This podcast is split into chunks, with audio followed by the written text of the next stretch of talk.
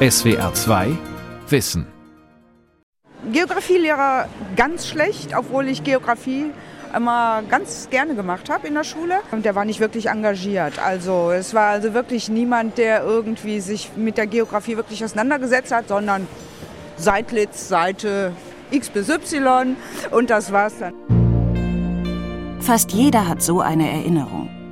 Der Lehrer, der einem den Matheunterricht für immer verleidet hat, die Lehrerin, bei der Französisch zur Qual wurde.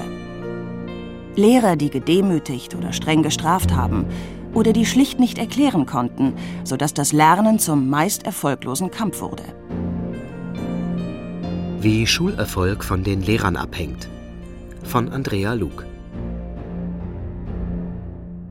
Und dann aber auch die Lehrer, die einen gesehen haben, die motivieren konnten, bei denen die Stunden wie im Flug vergingen, die für ihr Fach die Schülerherzen öffneten, von denen man dachte, so will ich auch sein, und denen man unbedingt zeigen wollte, ich habe alles verstanden, ich habe mitgedacht, ich bin clever. Meine Grundschullehrerin damals, die konnte besonders gut mit uns umgehen. An die denke ich noch heute oft zurück. Die war klasse. In den erfolgreichen Lehrerfilmen gelingt engagierten Lehrern der spannende Unterricht fast nebenbei wie Konrad Koch alias Daniel Brühl, der in Der ganz große Traum die Schülerherzen über den Fußball gewinnt und sie dann auch fürs Englischlernen begeistert. Captain, mein Captain! Setzen Sie sich, Mr. Anderson. Haben Sie nicht gehört? Sie soll sich setzen. Setzen Sie sich! Oder natürlich Robin Williams, der Captain im Club der Toten Dichter, der mit unkonventionellen Methoden zum Helden eines konservativen Jungeninternats wird. Oh, Captain, mein Captain! Im deutschen Schulalltag gehen auch die besten Lehrer eher durch die Mühen der Ebene. Christina Ruth Hammerström zum Beispiel hat gerade erst den Deutschen Lehrerpreis 2019 erhalten, der unter anderem vom Deutschen Philologenverband vergeben wird.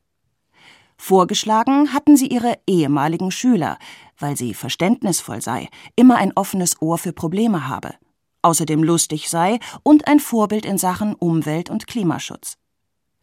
Trotzdem ist die vierte Stunde Bio in der neunten Klasse an der Elsa Brandström Realschule in Essen-Dagerhausen, wo sie unterrichtet, eher ein Kampf. Adrian, mach mal Finger. Adrian ist auch Fünf Minuten dauert es allein, bis die Klasse so ruhig ist, dass eine Begrüßung stattfinden kann.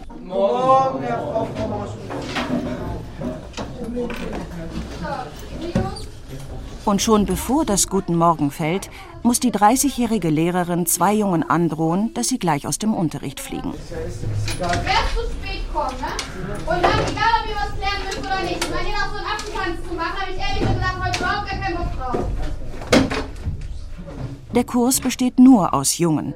Und die sind in der Pubertät eben damit beschäftigt, sich darzustellen, sich zu messen und alle Grenzen auszutesten. Äh, der Kurs war der schwierigste Kurs, den ich habe. Ja, also schwieriger wird es nicht. Nee, danach ist quasi Wochenende. Christina Ruth Hammerström ist streng.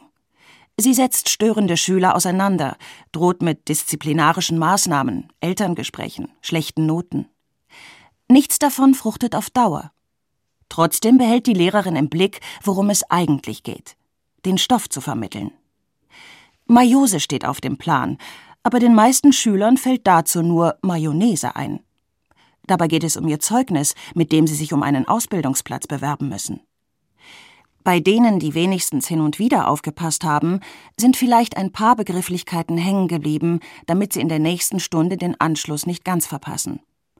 Ein Schüler fliegt schon zur Hälfte der Stunde raus obwohl die Lehrer an der Elsa Brandström Realschule beschlossen haben, dass das nur das letzte Mittel sein kann. 2008 veröffentlichte der neuseeländische Pädagoge John Hattie ein Buch zum Thema Was ist guter Unterricht, das auch in der deutschen Bildungsszene Furore machte. Über 15 Jahre hatte er eine Meta-Analyse erstellt, in die tausende Daten zum Thema Lernerfolg einflossen. Sein Fazit – Strukturelle Faktoren, wie zum Beispiel die Größe einer Klasse, die finanzielle Ausstattung einer Schule, ob ein Kind in eine private oder staatliche Schule geht, all das hat wenig Einfluss auf den Lernerfolg. Worum es wirklich geht, ist der Lehrer oder die Lehrerin. Auf den guten Lehrer kommt es an. Und da hat John Hattie durchaus einen hohen Anspruch. Ihre Aufgabe ist es, jedem Kind zu helfen, seine eigenen Erwartungen zu übertreffen. Wenn Sie an die Lehrer denken, die Sie in Ihrer Schulzeit beeindruckt haben, dann wette ich, diese Lehrer haben etwas in Ihnen entdeckt, das Sie selbst gar nicht gesehen haben und hatten eine Leidenschaft, Sie für das Lernen zu begeistern. In der auch in Deutschland dazu geführten Debatte war eines Konsens. Lehrerinnen und Lehrer spielen eine entscheidende Rolle für den Unterricht. Aber dreht sich wirklich alles nur darum, wie gut der Lehrer seinen Job beherrscht? Professor Ulrich Trautwein und sein Kollege Professor Richard Göllner sitzen gleich gegenüber vom Bahnhof in Tübingen am Hector-Institut für empirische Bildungsforschung. Für sie geht es nicht in erster Linie um die Person der Lehrerin oder des Lehrers, sondern um die Frage, was ist guter Unterricht? Drei Merkmale haben sie dafür identifiziert. Äh, das erste, das nennt sich Klassenführung. Gelingt es der Lehrkraft, dass die Schülerinnen und Schüler tatsächlich die meiste Zeit mit dem Unterricht verbringen und möglichst wenig Störungen auftreten? Die zweite Dimension, der zweite Qualitätsbereich, ist eigentlich der, gelingt es der Lehrkraft, dass tatsächlich ein, ein sogenanntes Potenzial zur kognitiven Aktivierung vorhanden ist. Also, sind die Schüler nicht nur brav und stören den Unterricht nicht, sondern eignen sie sich aktiv und konzentriert neues Wissen an, zum Beispiel über die Meiose? Und der dritte Bereich, der wird konstruktive Unterstützung genannt. Das ist letzten Endes ein, ein Merkmal der Schüler-Lehrer-Beziehung. Gelingt es der Lehrkraft, jedem Schüler, jeder Schülerin das Gefühl zu vermitteln oder die Schülerinnen und die Schüler zu überzeugen, dass sie wirklich an deren Lernfortschritt interessiert ist? Schafft sie den Schülerinnen und Schülern die jeweils passenden Aufgaben zur Verfügung zu stellen und gibt sie ihnen entsprechend auch motivierendes Feedback? Natürlich sei es schwierig, konkret zu sagen, in welcher der zahllosen Situationen, die ein Lehrer in seinem Berufsleben bewältigen muss, welches Verhalten, welche Strategie, welches Lernmaterial genau das Richtige sei. Man wisse aber durchaus, wie das Ziel auszusehen habe bei dem, was ein guter Lehrer können müsse. Wenn man alle genannten Kriterien betrachtet, dann gelingt offenbar vieles im Biokurs von Christina Hammerström nicht so gut. Aber auch die beste Lehrerin kann in einer schwierigen Klasse deutlich weniger ausrichten, haben die Tübinger Forscher herausgefunden. Wir wissen, dass Lehrer einen Unterschied machen können für das Lernergebnis. Auf der anderen Seite wissen wir auch, dass ein und derselbe Lehrer in unterschiedlichen Klassen sehr unterschiedlichen Unterricht anbietet. Die Qualität des Unterrichts in unterschiedlichen Klassen unterschiedlich ausgeprägt ist, sodass wir davon ausgehen und äh, davon überzeugt sind, dass guter Unterricht als das Ergebnis einer guten Lehrkraft auf der einen Seite, aber natürlich auch das Ergebnis von bestimmten Merkmalen der Klasse ist. So also wissen wir beispielsweise, dass natürlich die Klassenführung in Klassen mit einem höheren jungen Anteil deutlich schwerer zu erreichen ist als in Klassen mit einem geringeren jungen Anteil. Dass der hohe Jungenanteil schuld ist an dem anstrengenden Kurs, das nimmt Christina Hammerström gar nicht so wahr. Und sie findet auch hier durchaus öfter Spaß am Unterrichten. Aber manchmal muss sie auch sagen, ich komme zwar voran, langsam und die nehmen auch was mit. Aber dann gibt es halt mal, wie gesagt, so gute Tage und mal schlechte Tage. Heute hatten einige wieder ihren Knallertag.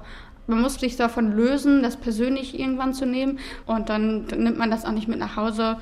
Äh, ansonsten wird das natürlich in den Kurs irgendwann keinen Spaß machen und auch der Kurs keinen Spaß machen. Also auch ein reiner Jugendkurs in Sexualerziehung äh, zu unterrichten als Lehrerin war für mich eine sehr, sehr große Freude, weil die dann auch Fragen stellen und Sachen wissen wollen, die dann vielleicht äh, so ein reiner Mädchenkurs, wo sie dann ein bisschen schüchtern wären. Ne?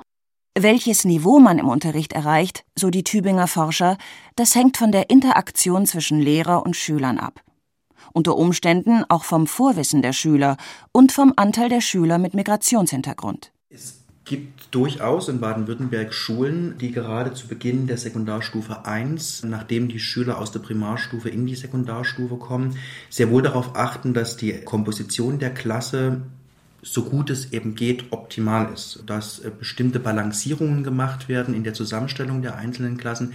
Inwiefern das tatsächlich am Ende auch sich positiv zeigt und tatsächlich dazu führt, dass das System Schule effektiver ist, ist offen, ist nicht untersucht, aber es sind erste praktische Ansätze, empirisches Wissen zur Bedeutung der Klassengemeinschaft, der Klassenzusammensetzung in der Praxis unmittelbar umzusetzen, um sozusagen im Mittel eine bessere Voraussetzung zu erreichen.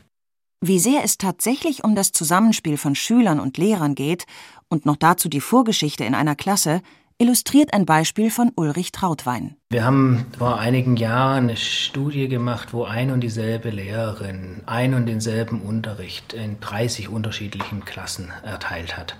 Das ist ein Geschichtsunterricht. Die Kollegin, eine Geschichtslehrerin, hat einen mehr oder weniger wirklich standardisierten Unterricht in diesen Klassen angeboten. Und jetzt würde man ja annehmen, dass alle diese Klassen der Lehrerin und ihrem Unterricht die gleichen Noten gegeben hätten. Aber das war ganz und gar nicht der Fall, sondern das war mehr oder weniger eine Zickzacklinie. Die Lehrerin hat in diesen unterschiedlichen Klassen ganz unterschiedlich gewirkt. Und in der Tat konnte man ein paar Merkmale finden, die diese Ausschläge nach oben und unten etwas erklären konnten. Das war einerseits tatsächlich der Jungenanteil, zum Teil aber auch das Interesse, das die Schülerinnen und Schüler an dem Geschichtsunterricht vorher besaßen. Also wahrscheinlich ist es auch so, die Eingangsvoraussetzung oder das, was sie von dem Kollegen, der Kollegin am Ende des letzten Schuljahres äh, mitbekommen haben, ist entweder halt eine Unterstützung oder ein Rucksack, der ihnen auf den Schultern drückt. Haben Sie nicht gehört? Sie soll sich setzen. Setzen Sie sich! Ich warne Sie zum letzten Mal, Mr. Enders. Was fällt Ihnen ein? Haben Sie nicht gehört? Christina Hammerström ist seit knapp zwei Jahren an der Elsa Brandström Realschule in Essen-Bergerhausen und hat seitdem auch eine eigene Klasse, die 7D. Die hat sie von einem Kollegen übernommen, der schon länger krank war. Hier erfüllt der Unterricht alle Wunschkriterien der Wissenschaftler.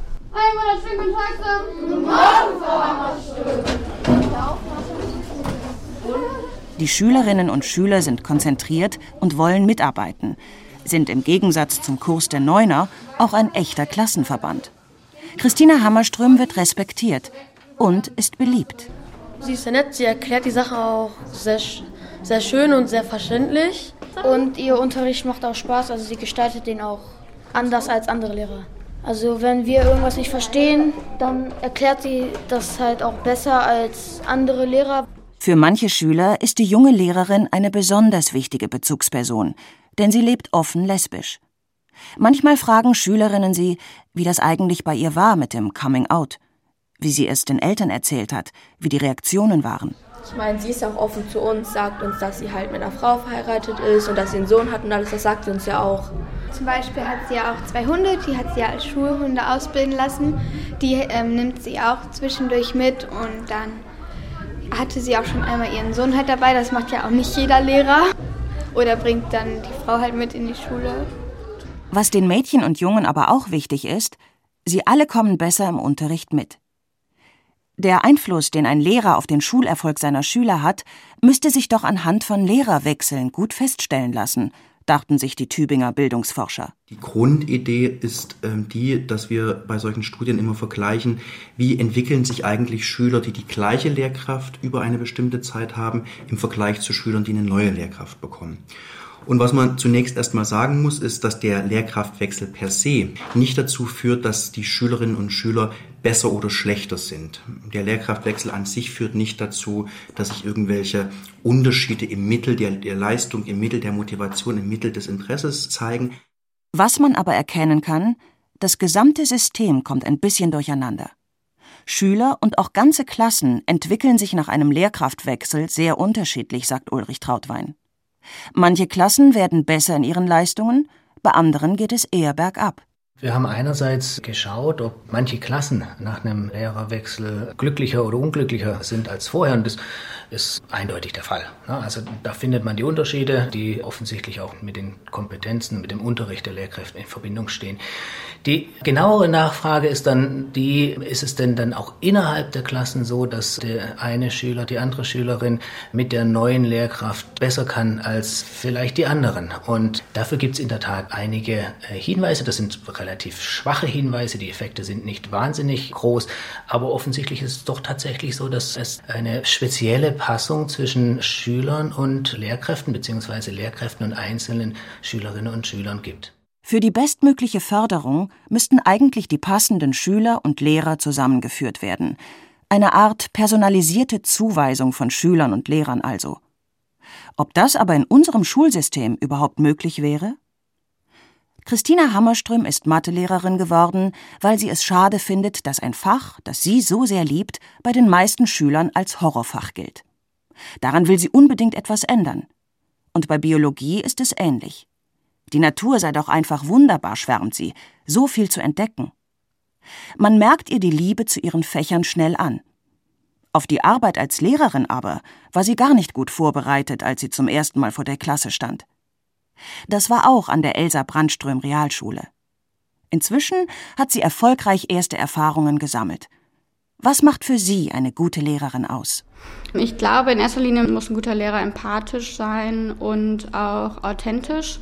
Als ich hier angefangen habe, habe ich gedacht, okay, man sollte streng sein und äh, immer die harte Schiene fahren. Man muss da, glaube ich, so seinen eigenen Weg finden. Und wenn man äh, das schon mal hat und einfach dann echt bleibt, dann nehmen einem die Schüler das auch ab. So, ähm, es bringt, glaube ich, nichts, da irgendjemand nachzumachen. Dann finde ich auch fachlich äh, natürlich kompetent sollte man sein. Man sollte sehr geduldig sein mit sich beispielsweise. Ich glaube, das hilft gerade bei schwierigen Klassen.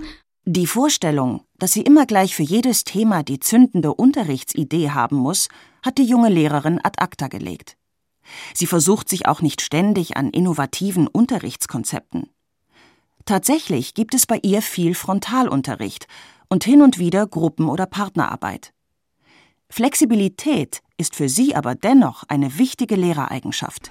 Ich finde, man sollte immer offen sein für für spontane Dinge.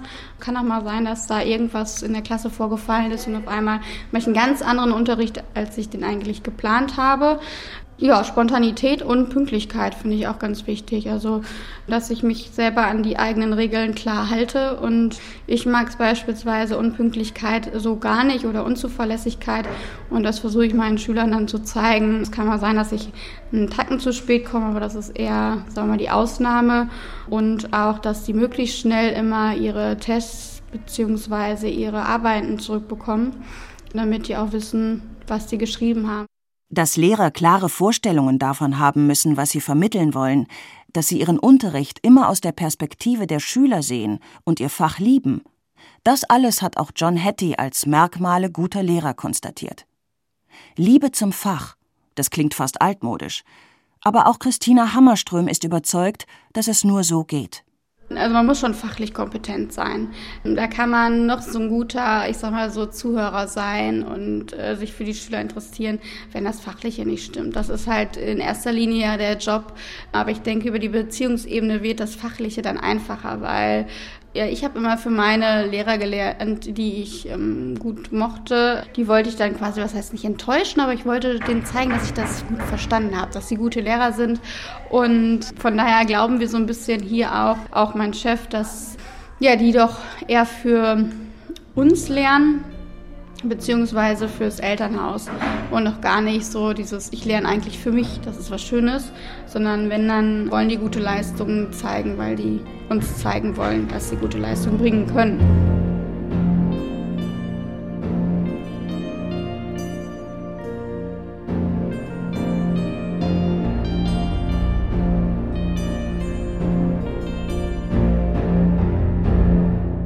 Wenn man nun die Merkmale eines guten Lehrers klar definieren kann, heißt das, Lehrer ist tatsächlich einfach ein Beruf, den man lernen kann und keine Berufung, wie viele meinen? Gibt es so etwas wie den geborenen Lehrer gar nicht? Bildungsforscher Trautwein.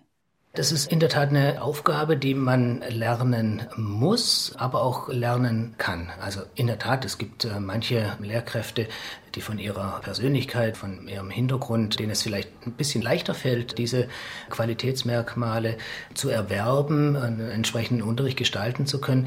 Aber insgesamt kann man es lernen. Neben dem guten Fachwissen, sagen Trautwein und seine Kollegen, müssen Lehrer ein fundiertes fachdidaktisches Wissen haben. Sie müssen wissen, wie die Aufgaben im Unterricht funktionieren und wie Lernverläufe sind. Sie sollten wissen, welche Irrtümer bei Schülern immer wieder auftreten und wissen, wie Sie als Lehrkraft damit umgehen müssen. Und schließlich braucht man noch ein pädagogisch-psychologisches Wissen. Wie lassen sich Entwicklungsverläufe gestalten? Was sorgt für eine hohe oder niedrige Motivation bei Schülerinnen und Schülern? Wie konstruiert man Prüfungsaufgaben? Das alles gehört zu den Grundlagen für guten Unterricht. Die sind die Voraussetzungen dafür, dass die Lehrerinnen und Lehrer es dann schaffen, tatsächlich gute Klassenführung hinzubekommen, die Schülerinnen und Schüler zu einer hohen kognitiven Aktivität anzutreiben und eben tatsächlich auch die konstruktive Unterstützung zu bieten, die Schülerinnen und Schüler im Lernverlauf brauchen. Christina Hammerström ist eine gute Lehrerin, aber auch sie musste erst mal Erfahrungen sammeln und ein paar von ihren Vorstellungen korrigieren. Klar, man hat sofort zu jedem eine gute Beziehung und man hat sofort irgendwie so die Idee für alle Klassen und man kann immer total spannenden Unterricht machen. Und irgendwann kommt man dann einfach bei der Realität an und sagt, okay, manche Themen, die können wir nicht so wirklich spannend aufarbeiten, beziehungsweise die spannend aufzuarbeiten würde so viel Zeit in der Vorbereitung kosten. Da muss ich dann auch sagen, die Prioritäten liegen dann vielleicht woanders, nicht auf so einem einstündigen Kurs sondern man hat da ja auch noch ein Privatleben und man hat noch andere Kurse bzw. Klassen. Gerade junge Lehrkräfte kämpfen anfangs mit einer guten Klassenführung, müssen lernen, wie sie die Klasse und den Unterricht orchestrieren. Lehrer sein will geübt sein. Man muss verschiedene Strategien ausprobieren, um zu sehen, was funktioniert, was funktioniert nicht so gut.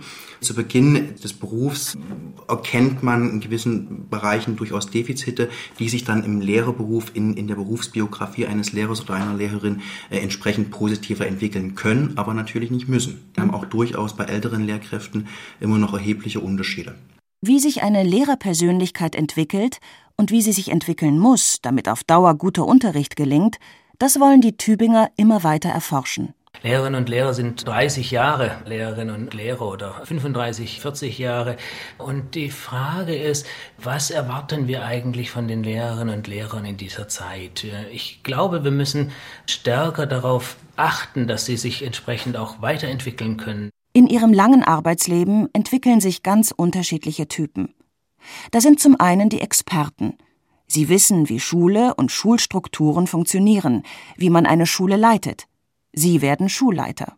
Wie schaffen wir es, den Lehrerinnen und Lehrern da die entsprechenden Unterstützung, den entsprechenden Rückenwind zu geben? Andere Lehrerinnen und Lehrer werden Fachexperten. Sie bringen den Kolleginnen und Kollegen Neues bei. Was verändert sich gerade in Mathematik, in Englisch und Geschichte? Was müssen die Kollegen über Digitalisierung wissen? Wie schaffen wir es, dass diese Lehrerinnen und Lehrer den Kontakt zur Wissenschaft behalten? Wie schaffen wir es, dass diese Lehrerinnen und Lehrer über 40 Jahre hinweg sich selbst da in diesen Gebieten weiterentwickeln können? Und dann gibt es noch die Lehrerinnen und Lehrer, die einfach immer weiter unterrichten und vor der Klasse stehen wollen.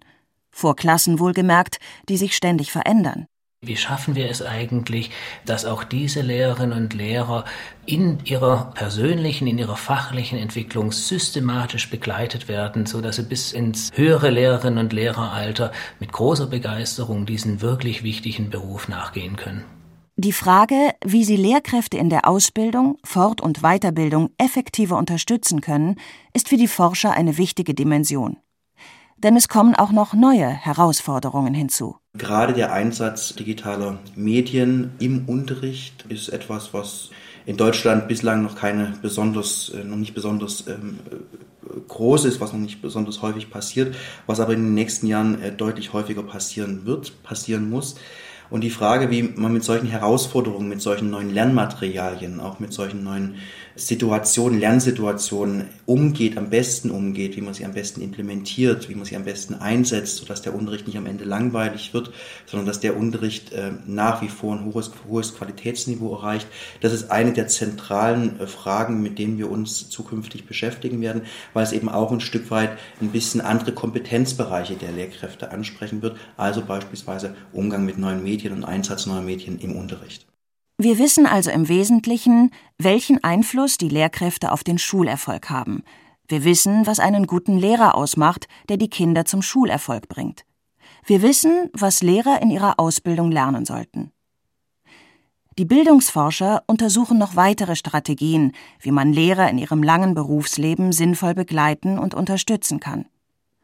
Enttäuscht sind die Forscher aber darüber, wie wenig ihre Erkenntnisse Eingang in die Politik finden. Also grundsätzlich ähm, ist die Wahrnehmung der Wichtigkeit guten Unterrichts, äh, glaube ich, weit verbreitet. Handeln die Personen tatsächlich so, wie sie es müssten?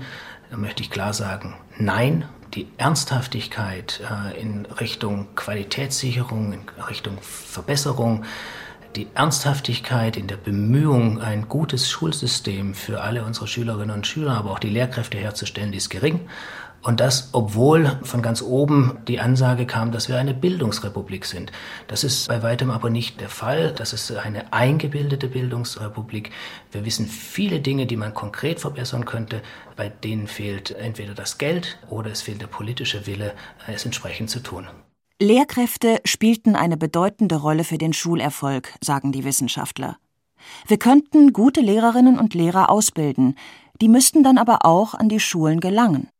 Ich hätte es beispielsweise gerne, dass man heute schon festlegt, dass wir einen Einstellungskorridor für die besten Lehrerinnen und Lehrer herstellen, also auch in der Zukunft eine letzten Endes eine Zusage der Länder an die jeweils besten Lehrerinnen und Lehrer eines jeden Jahrgangs, dass sie tatsächlich in der Schule landen werden. Ansonsten werden wir früher oder später wieder einen Schweinezyklus bekommen. Christina Hammerström hat es als gute Lehrerin an eine Schule geschafft. Wie lange sie da bleiben wird? Ich habe immer gesagt, ich so, ich finde es mittlerweile toll, dass man ja, man kann was lernen und wenn man darauf keine Lust mehr hat, dann macht man halt was anderes.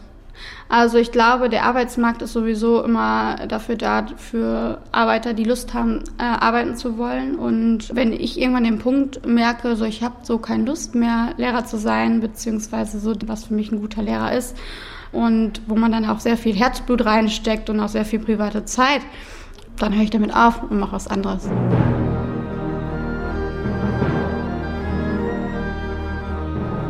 Vielleicht ist es auch noch ein Kriterium für eine gute Lehrerin, dass man den Beruf nur so lange macht, wie man Spaß daran hat. Und die Schule, die kommt sowieso auch ohne einen klar und die Schüler kommen auch ohne einen klar.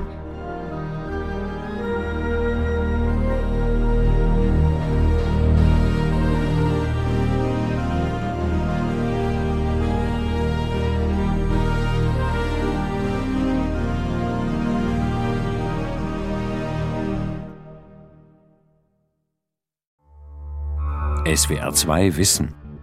Manuskripte und weiterführende Informationen zu unserem Podcast und den einzelnen Folgen gibt es unter swr2wissen.de.